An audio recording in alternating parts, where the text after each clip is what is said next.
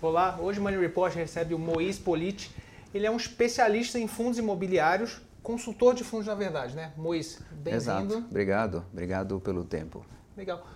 Mois, fundos imobiliários ainda podem ser considerados uma forma de investimento nova para o brasileiro, né? Você poderia explicar um pouquinho para o nosso público Exato. quais são as características do fundo imobiliário? Exato. O fundo imobiliário é uma modalidade de investimento relativamente nova. Quer dizer, quando eu comecei nesse mercado, em 1998, nós lançamos o primeiro fundo de investimento imobiliário para investidores de varejo, que foi o fundo imobiliário do Shopping Center Higienópolis, né, do grupo Malzone. Então, a partir de 99 até hoje, nós temos 20 anos nessa modalidade de investimento. E nos últimos 15 anos o mercado cresceu bastante, principalmente pelo fato das cotas dos fundos de investimento imobiliário serem listadas na Bovespa, na B3. Então isso facilita o acesso ao investidor pequeno, médio, que quer ter uma exposição ao risco imobiliário e a sua consequente receita pode explicar quais são as características de um fundo imobiliário, como eles podem se diferenciar entre si?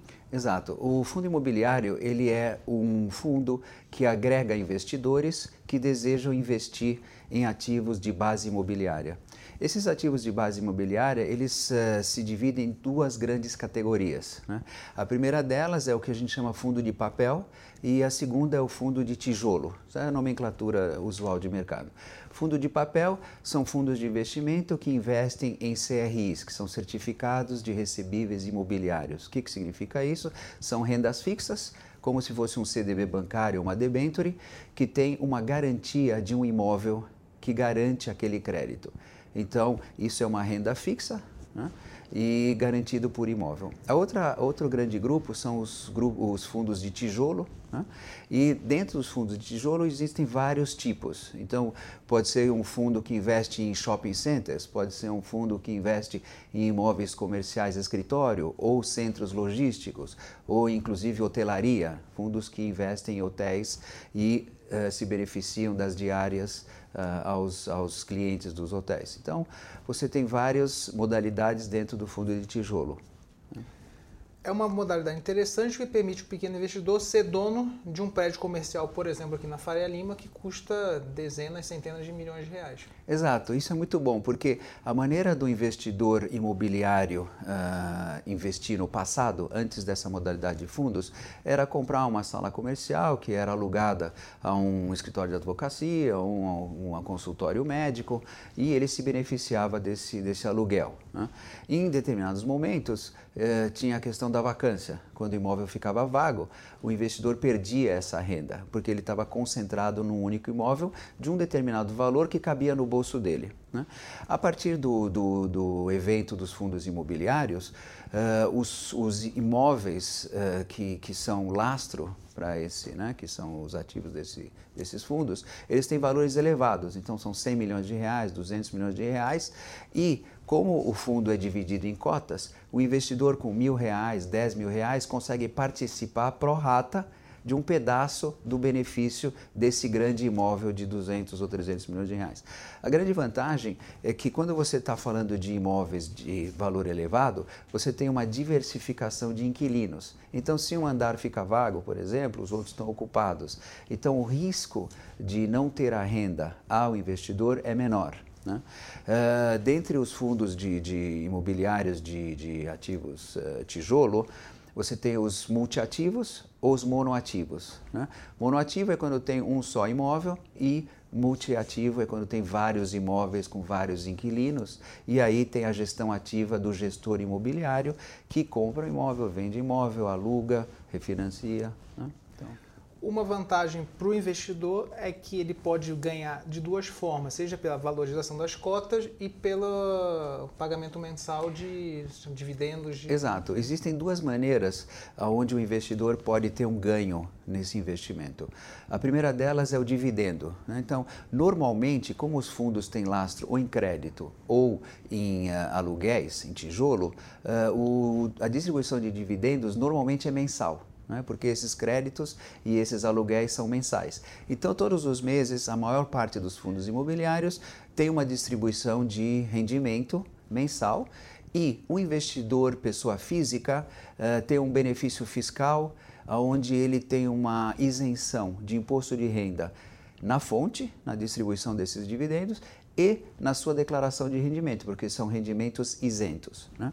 A outra maneira de você ter um benefício econômico é através da valorização da cota, normalmente na B3, uh, eh, e se houver uma venda desse, dessas cotas com um certo lucro, existe uma tributação de 20% na fonte, que é retida na fonte pelo próprio investidor, sobre esse ganho de capital. Então, essas são as duas modalidades de ganho. Obviamente, como todo investimento de risco, né, é um risco moderado, mas ele tem um risco de, de flutuação na sua cota, existe o risco da cota perder valor também. Então, isso é provável. Então, pode ganhar ou pode perder. Entretanto, normalmente, o lastro né, que, que dá, vamos dizer, o benefício e o risco a esse fundo imobiliário permanece lá. Você falou do risco de desvalorização da cota. O que, que, pode levar à desvalorização da cota de um fundo imobiliário e quais são os riscos nesse setor? Então, no caso do fundo de recebíveis, o fundo ICRI, se eventualmente o portfólio uh, tem inadimplência. Então, se os devedores daqueles créditos uh, não pagam as suas prestações, você tem uma, uma ausência de renda mensal e normalmente, então isso é uma, um fator de risco, é um fator de, de, onde a, a, renda cessa. Né? E aí o gestor tem que ir atrás dos imóveis que dão garantia a esses créditos. Então esse é um, um aspecto que pode deteriorar uma carteira e, consequentemente, fazer a cota depreciar. Com relação a fundos de, de, de tijolo, você pode ter uma, uma, uma situação onde você tem uma vacância total do imóvel. Então, se isso acontece, apesar do imóvel estar lá, continuar tendo o seu valor, como existe uma, uma ausência de aluguel e ausência consequente de dividendo, o, a cota normalmente tende a depreciar. Então, esses são os, alguns fatores. Né? Tem alguma dica que você possa dar para o investidor que quer escolher entre os fundos? O que, que ele precisa prestar atenção na hora da compra de uma, da cota de um fundo e não de outro? Exato.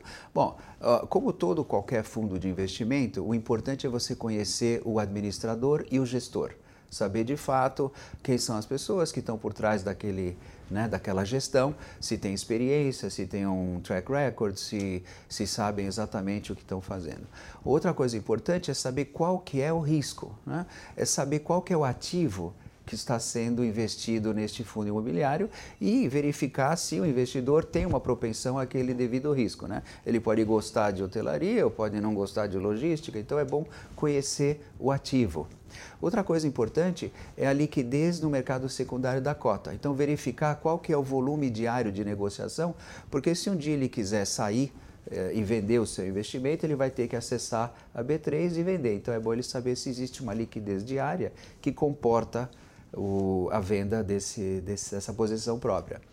Uma outra coisa interessante com relação a, a, fundo de investimento imobiliário, que eu uh, gosto muito de exemplificar, se você vai comprar uma laje, hoje, um, uma sala comercial para investir, ou mesmo um apartamento para alugar, você vai estar falando de um investimento de 300 mil reais, talvez 400 mil reais.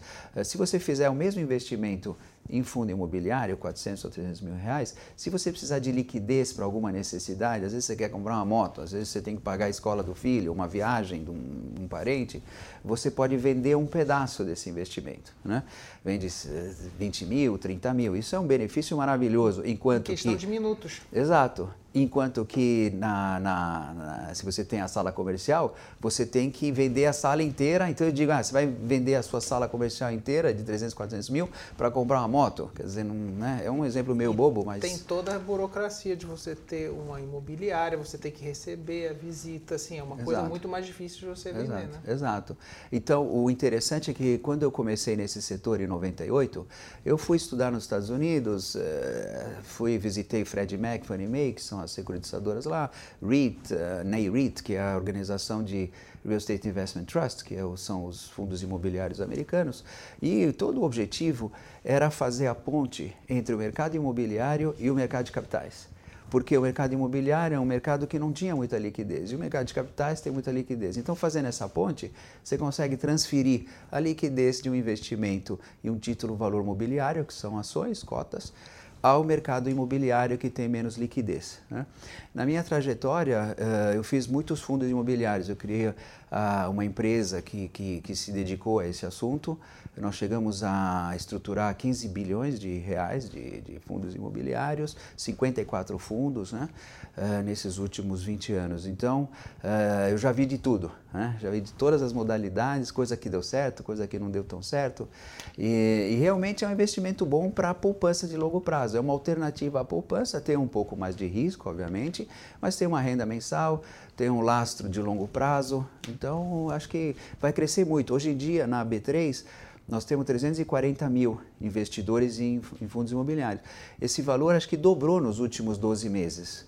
Então, e vai crescer mais ainda, né? As emissões estão em torno de 10 bi esse ano, já por emitido, e tem mais, sei lá quanto, na CVM para ser aprovado para uh, distribuição ainda no segundo semestre. Legal. Mois, muito obrigado. Legal. Muito bom, estou à disposição se precisar de qualquer coisa. Se tiver dúvida do pessoal, pode até mandar mensagem, e-mail, eu respondo por e-mail, está tudo certinho. Legal, muito obrigado. Valeu, obrigado.